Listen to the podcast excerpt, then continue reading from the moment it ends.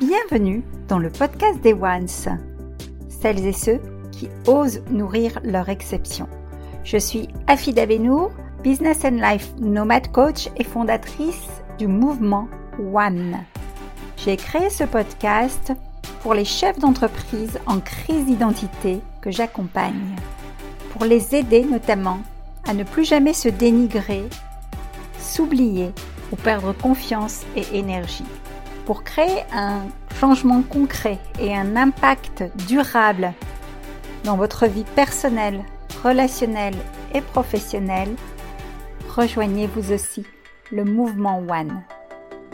Ce podcast met à l'honneur ces femmes pour vous inspirer, pour impacter le monde, un acte d'amour à la fois, à commencer par un acte d'amour vers soi.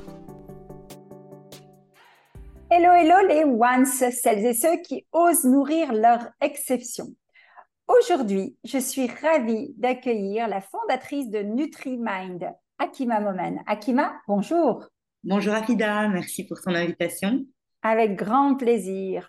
Akima est diététicienne certifiée de la haute école Lucia de Broker en Belgique, vous l'avez compris avec son petit accent. Et euh, cela depuis une quinzaine d'années. Elle est nutrithérapeute et mentor en épanouissement personnel et professionnel, mais aussi spirituel. Akima accompagne de nombreuses personnes sensibles à rétablir une relation saine à l'alimentation et à harmoniser leurs émotions afin de retrouver un équilibre de vie. Alors, Akima, je sais que on, va entrer euh, tout à l'heure dans, dans ta présentation plus en détail. Et comme à mon habitude, J'aime bien commencer le podcast des Ones par un questionnaire à la Proust euh, pour briser la glace. Est-ce que tu es prête? Génial. Alors, tiens, pour quelqu'un qui est euh, justement dans ton domaine, quel est ton plat favori? Mon plat favori Les lasagnes. Une couleur? Le bleu. Un animal Le dauphin. Yes. Euh, un pays ou une ville? Le Maroc. Ok, d'origine marocaine et d'ailleurs tu étais belge et tu étais expatriée maintenant au Maroc. Hein? Oui, à Marrakech. Yes, yes, yes, yes. Euh, est-ce que tu as un livre de chevet euh, en ce moment? Alors en ce moment, le livre de chevet que je relis régulièrement des passages, c'est euh, Écoute ton corps de Lise Bourbeau. Hmm, top. Et est-ce que tu as un rôle modèle dans ta vie, féminin ou masculin, mais quelqu'un que tu admires ou une personne connue ou pas, euh, qui est vraiment ton rôle modèle et qui t'inspire? Un rôle modèle. Euh, alors, en femme ou en... Peu importe. Peu importe, nous on est inclusif chez les Ones. C'est vrai que je m'adresse essentiellement aux femmes et c'est beaucoup les femmes entrepreneurs qui nous écoutent, mais euh, on a tous une part de féminité, une part de masculinité, particulièrement les femmes, une belle part de masculinité parfois, et donc on est inclusif. Donc homme, femme, on s'en fout. Alors, ce qui me vient là en premier, euh, c'est une personne religieuse. C'est le prophète. Hmm, ok, est-ce que tu peux nous dire pourquoi? C'est un modèle de par euh, sa bienveillance, sa douceur, euh, le non-jugement, hmm. l'amour qu'il a diffusé. Et voilà, ce serait vraiment par rapport à ce point Merci Akima pour ce portrait vérité. Tu l'as compris, chez les Ones, on se parle à cœur ouvert. Cette interview euh, n'est pas préparée, elle est spontanée. On laisse le cœur s'ouvrir et on partage ce qui nous vient au moment T. Alors Akima, tu as passé plus de dix ans dans l'enseignement en tant que professeur de nutrition à Bruxelles. Tu as enseigné à des adolescents et à des futurs infirmiers justement les codes de, de l'alimentation et euh, tu as vraiment le sens du partage. Et au fil des années, tu as eu besoin euh, d'explorer un petit peu le mode entrepreneurial. Est-ce que tu peux nous en dire un petit peu plus sur ce parcours et qu'est-ce qui fait que tu es devenu par la suite nutrithérapeute et, euh, et, que tu as développé toutes ces compétences si précises et si pointues que tu vas nous exposer après? Alors l'entrepreneuriat, pour moi, c'était pas une évidence au départ. C'est-à-dire que euh, j'étais prof, donc j'ai fait de la diététique euh, au démarrage. Donc, euh, c'est venu, même la diététique, c'était un peu, entre guillemets, un hasard, même si on sait qu'il n'y a pas de hasard. C'est-à-dire que j'aimais bien les sciences, j'étais un peu perdue à mes 18 ans. Je savais pas trop quoi faire. Je savais que j'aimais les sciences, mais quoi faire? I don't know. Donc, je me suis dirigée vers les sciences biomédicales et j'ai échoué. J'ai échoué deux fois. Et ensuite, bah, j'ai commencé à faire une introspection en me disant, OK, qu'est-ce que tu aimes, qu'est-ce que tu n'aimes pas? Qu'est-ce qui, dans ton parcours de vie, euh, est une problématique pour toi? Et c'était la nutrition. La nutrition, pour moi, était une problématique parce que j'avais des problèmes de poids. Et donc, je me suis dirigée comme ça vers la diététique. Alors, j'y par hasard, mais il n'y a pas de hasard.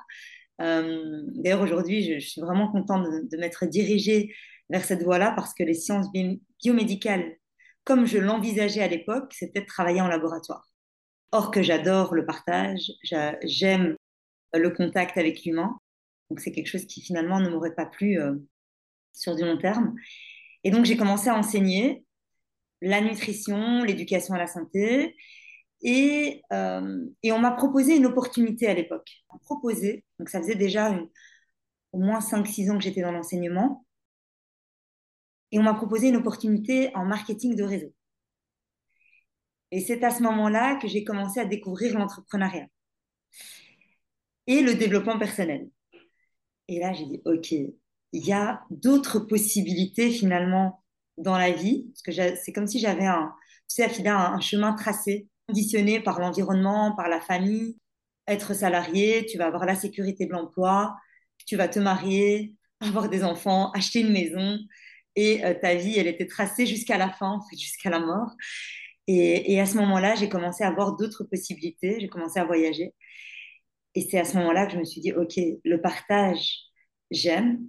J'aime partager, j'aime la pédagogie, mais le système dans lequel j'étais, c'est-à-dire l'école, ne te convenait plus. Mhm. Parce que la, la valeur liberté était, euh, est en fait une de mes valeurs premières.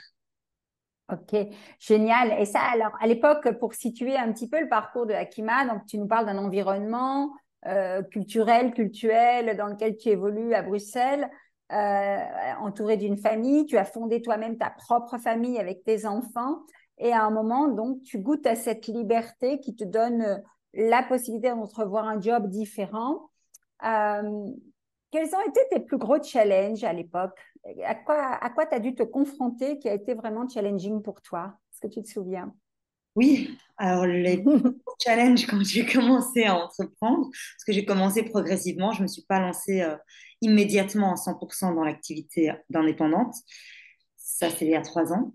Mais quand j'ai commencé euh, à l'époque, c'était, c'était surtout dans le couple, dans le couple et dans la famille, parce que c'était pas compris. Alors dans l'entrepreneuriat, on, investit d'abord, on investit sur soi, on fait des formations, on fait du réseautage, on fait beaucoup de choses gratuites. Et pour l'environnement que j'avais autour de moi, c'était pas quelque chose de normal. C'est-à-dire que c'était des personnes qui étaient salariées toutes depuis des années, depuis des générations. Et donc, pour eux, entreprendre, enfin, investir sans avoir immédiatement le fruit, c'était pas normal. Qu'est-ce que tu fais? Tu fais n'importe quoi, tu es complètement folle. Et donc, c'était ça mon grand challenge. C'était, je me souviens d'une époque où euh, où je me prenais la tête avec mon ex-mari, juste avant euh, une conférence devant euh, une trentaine, quarantaine de personnes. Et donc, j'essuyais mes larmes dans la voiture, OK, et j'y allais comme si de rien comme si, de rien n'était. Et ça, ça a été, euh, ouais, c'était, c'était challengeant.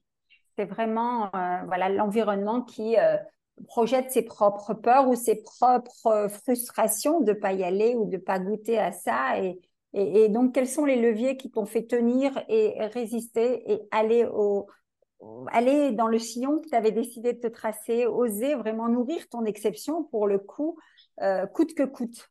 C'était quoi ton moteur?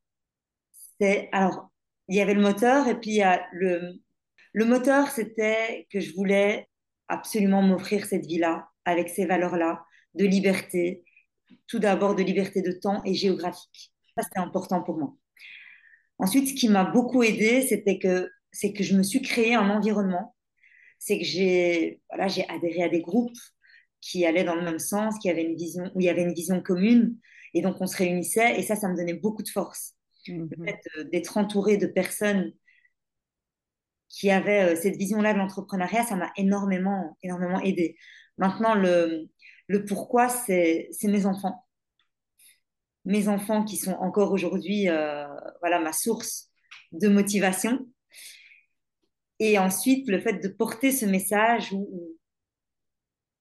j'ai vraiment envie de, diffuser ce message, d'oser être soi, d'oser assumer la personne que l'on veut être, au-delà de, de la pression familiale euh, et environnementale.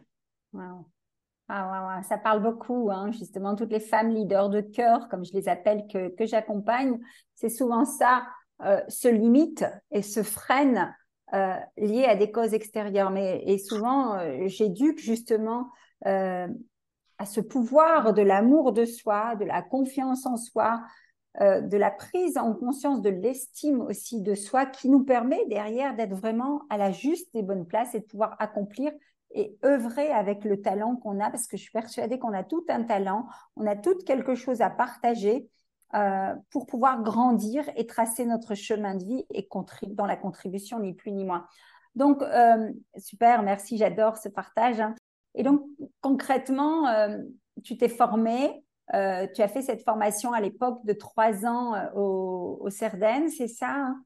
C'est ça. Euh, en nutrithérapie. Tu peux nous en dire un petit peu plus? Parce que c'est devenu finalement donc, ton histoire de vie où, plus jeune, tu avais toi-même des challenges avec, le, avec le, la nutrition. Donc, tu as voulu, tu as été curieuse, tu as poussé le curseur là-dedans pour fonder justement NutriMinds. Comment ça s'est passé? Alors, comment ça s'est passé? Effectivement, donc, à l'époque, quand j'ai décidé d'entreprendre ces études-là, c'était d'abord pour moi. C'est-à-dire pour ma problématique à moi, en disant, bah, tiens, ça m'intéresse, je vais m'informer là-dessus, et puis ensuite, je le partagerai. Parce que ça, c'est aussi, une des compétences que je me suis découverte, c'est que j'aime la pédagogie, j'aime transmettre. Et donc, ça a été ça, euh, ça, a été ça le premier point de départ. Et puis, par la suite, j'ai réalisé les limites qu'avait la diététique. Et je, je au départ, oui, je m'épanouissais parce que c'était nouveau, voilà. Mais ensuite, j'ai vite, je me suis vite rendu compte des limites dans la pratique, c'est-à-dire qu'il n'y avait pas euh, l'aspect émotionnel, il n'y avait pas l'aspect de la micronutrition, et aussi, c'était un, ce sont des études où il y avait aussi, alors on peut être euh, Hein, authentique jusqu'au bout. Hein. Il y avait aussi euh, des, lobbies mhm. euh, qui étaient derrière. Et, ça, pour moi, c'était pas, bah, c'était pas authentique. C'était pas dans tes valeurs. Mhm. C'était pas dans mes valeurs. Et c'est à ce moment-là que, que j'ai décidé de faire le Cerdaine parce que justement, le Cerdaine, il n'y avait pas de lobby derrière. Mmh. assez libre et j'aime la liberté. J'aime aller piocher ce qui m'intéresse dans les différents dans les différents courants de pensée et en faire ma propre finalement ma, propre méthode. Ma propre méthode. J'adore ça parce qu'effectivement, je le dis souvent, euh, dans notre cercle, tu parlais d'environnement tout à l'heure, qu'on est parfois challengé à changer, à faire évoluer, à faire grandir. Ce dont tu parles, c'est les valeurs, c'est essentiel. À un moment, quand vous avez un conflit, que vous sentez que vous n'êtes plus à la juste et bonne place, juste aller revoir les valeurs qui ne sont pas respectées. C'est là dans les relations humaines, intimes, euh, relationnelles, professionnelles aussi, c'est valable pour tout. Euh, on connecte grâce aux valeurs et on déconnecte aussi grâce aux valeurs, j'ai envie de dire. Donc, c'est ah. très important ce partage. Euh, et, je pense que ça va parler à beaucoup d'entre nous. Quand vous êtes en transition, posez-vous juste cette question. Est-ce que je suis à la juste et bonne place? Est-ce que mes valeurs sont respectées? Est-ce que moi-même, je respecte mes valeurs? Parce que parfois, vous êtes mis dans des situations vous avez entrepris en faisant fausse route, mais c'est pas grave, c'est juste un réajustement. vous voyez, comme le parcours d'Akima, ben, en, cours de route, on change, on évolue, on vire ce qui va plus, on, on se reconnecte avec des choses qui nous parlent. Et c'est d'ailleurs pour ça que je t'accueille aujourd'hui, parce que je sais qu'on a beaucoup, beaucoup de valeurs communes. Donc ça, c'est valable avec vos partenaires, avec vos clients. Euh, vraiment, c'est très, très important. Alors, Akima, ce podcast se veut volontairement court pour donner envie de te connaître davantage, mais je sais que tu avais à cœur de nous partager trois conseils pratiques que tu donnerais aux leaders. Alors, moi, j'accompagne vraiment des femmes entrepreneurs qui ont parfois déjà un business mature, mais qui à un moment, bah voilà, saturent un peu, euh, s'oublient, perdent confiance et énergie. Quels sont les trois conseils euh, liés à ton expertise, à cette expertise que tu as développée, que tu aurais envie de leur partager? Alors, le premier conseil, c'est d'apprendre à écouter son corps, apprendre à écouter ses ressentis. Parce que comme tu me disais, quand on est quand on est conscient de ses valeurs, parfois, au départ, on ne se rend pas compte que nos valeurs, on les a bafouées nous-mêmes ou que quelqu'un les a bafouées. Mais on le ressent dans son corps. On sent que, comme tu disais, on ne se sent pas à sa place. On sent qu'il y a quelque chose au niveau du corps qui ne va pas. Qu'est-ce qui ne va Et c'est à ce moment-là que ça nous donne le signal. Parce que on a souvent tendance à se, à, se fier à ses pensées. Mais là où c'est beaucoup plus efficace et beaucoup plus rapide, c'est le corps. Mm-hmm.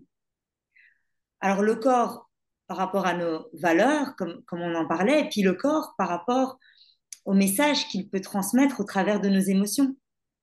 Absolument. On sait aujourd'hui que les émotions, ce sont des messagers de notre âme. Et donc, chaque émotion va avoir un rôle à jouer et va venir nous indiquer qu'il y a quelque chose qui n'a peut-être pas été respecté, comme quand on est en colère, on n'a pas respecté nos limites. Ok, là, je sais qu'on n'a pas respecté mes limites. Qu'est-ce que je peux mettre en place? Quelle action je vais mettre en place? Parce que l'émotion, elle nous pousse à passer à l'action. Quelle action je vais mettre en place? Ben, Comme tu disais, pour réajuster et me réaligner. Donc, c'est vraiment prendre la responsabilité d'écouter ses ressentis pour les transformer. Euh, quand, on, quand je dis responsabilité, euh, souvent les gens disent je suis responsable, ah oui, je suis coupable, je suis coupable d'avoir euh, créé cette maladie dans mon corps ou d'avoir laissé ou de ne pas avoir fait respecter. Non, non, non, non. Dites-vous bien que responsibility en anglais, d'ailleurs, j'adore utiliser ça parce que c'est je suis capable de donner de meilleures réponses. Une responsabilité, c'est je suis capable de me mettre à l'écoute de mon corps de détecter que ça, ça va pas et de proposer une autre solution. C'est vraiment être capable de trouver des solutions. Super. Quel serait le deuxième conseil que, que tu donnerais à, ces femmes leaders entrepreneurs qui nous écoutent? Le deuxième conseil, ça serait d'apprendre à respirer. Et ça, tu le sais bien, Afida, tu es une experte dans le domaine, d'apprendre à respirer et d'observer ce qui se passe. Et vraiment de, faire cette pause. Après, il y a énormément d'études qui parlent de la respiration et, là, on peut donner plein d'infos. Mais juste d'observer ce qui se passe en respirant profondément.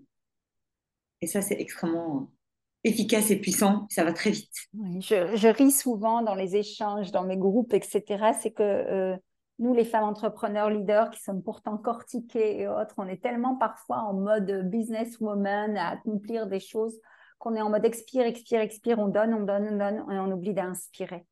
Et c'est vrai que, bon, on en parlera tout à l'heure, mais je sais que dans tes stages, tu, tu fais des exercices pratiques sur tous ces, ces, outils qui sont très, très puissants. Et là, le troisième atout que tu donnerais, enfin, le troisième insight que tu pourrais nous partager, selon toi, c'est quoi? Le troisième, ça serait se questionner régulièrement. Donc là, c'est plus dans le mental, mais c'est se questionner régulièrement sur sa manière de penser en s'observant, en observant les ressentis également. Parce qu'en ayant cette vue satellisée de notre comportement et de notre manière de penser, on peut déconstruire notre pensée. Et ça, c'est très puissant. Parce que ça nous permet aussi d'aller identifier quelles sont les blessures qui sont en train de faire que je suis en train de me comporter de cette manière-là, parfois. Et là, on peut déconstruire et on peut reprogrammer. et ça dans tous, les, dans tous les domaines de vie, clairement. Excellent, excellent. Alors, vous l'avez compris, avec Akima, on pourrait rester des heures à parler, mais comme je vous l'ai dit, le format est relativement court et vous permettra justement d'aller explorer, d'en savoir plus. Alors, il y a deux choses dont, j'aimerais que tu nous parles pour terminer. C'est que tu as mis en place justement, euh, et comprennent ces trois astuces, hein, ou pratiques, des stages euh, NHE tu peux nous en dire un petit peu plus? Qu'est-ce que veut dire NHE Et je sais que ça se passe à Marrakech. J'ai pas encore eu la chance de pouvoir assister, comme la Jada est un peu remplie, mais je suis persuadée d'assister une fois. Euh, tu vas nous donner euh, un peu la signification. Qu'est-ce qui se passe spécifiquement pendant ces stages? Et en dessous de ce podcast, on vous mettra les prochaines dates, les dates de fin 2023, mais aussi les dates 2024. Euh, donc d'abord ça, ce stage NHE, et après je sais que tu as aussi un programme en ligne dont tu peux nous parler pour ton actualité. Alors, le programme NHE, c'est un programme que j'ai mis en place lorsque je me suis installée ici à Marrakech durant la période Covid, où je travaillais énormément en ligne. Et j'ai senti qu'il y avait un besoin des personnes que j'accompagnais de se voir physiquement et d'être dans un environnement propice à la découverte de soi et à la reconnexion à soi. Et c'est comme ça que j'ai mis en place ce programme nutrition et harmonisation émotionnelle. Donc, il y a de la nutrition, certes, et il y a aussi beaucoup de, alors, on parle de gestion, d'harmonisation, je préfère harmoniser, d'harmonisation émotionnelle. d'apprendre à réguler ses émotions. Et ça, ça passe par des ateliers pratiques.